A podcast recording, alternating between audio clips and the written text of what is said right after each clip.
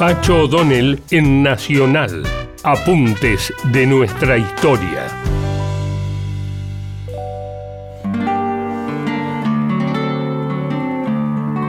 En tiempos democráticos es bueno recordar a alguien que un siglo antes de la ley Sáenz insistía en que los sectores populares debían intervenir en los asuntos públicos de nuestra patria recién nacida. Evidentemente eso fue lo que le costó la vida a Manuel Dorrego, quien fue el primer jefe popular urbano, así como Artigas lo fue de la campaña.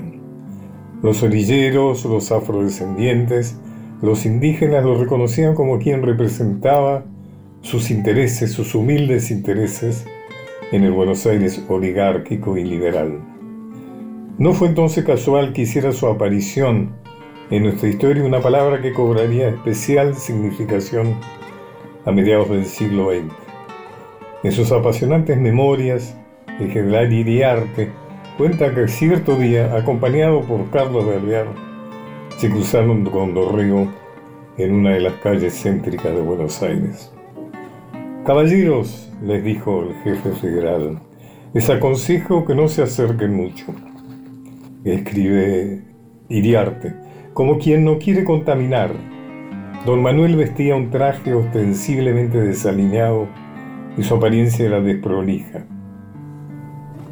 Iriarte anotaba entonces, excusado es decir, que esto era estudiado para captarse la multitud, los descamisados.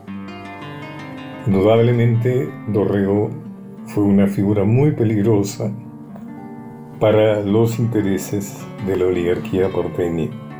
Su asesinato, que eso fue y no fusilamiento, pues no se cumplió con los rituales castrenses correspondientes, se decidió en torno a una mesa conciliábulo del que participaron el sacerdote Julián de Agüero, Valentín Gómez, Juan Cruz Varela, Salvador María del Carril, Martín Rodríguez José Díaz Vélez, Bernardino Rivadavia representado por el francés Héctor Vareñez.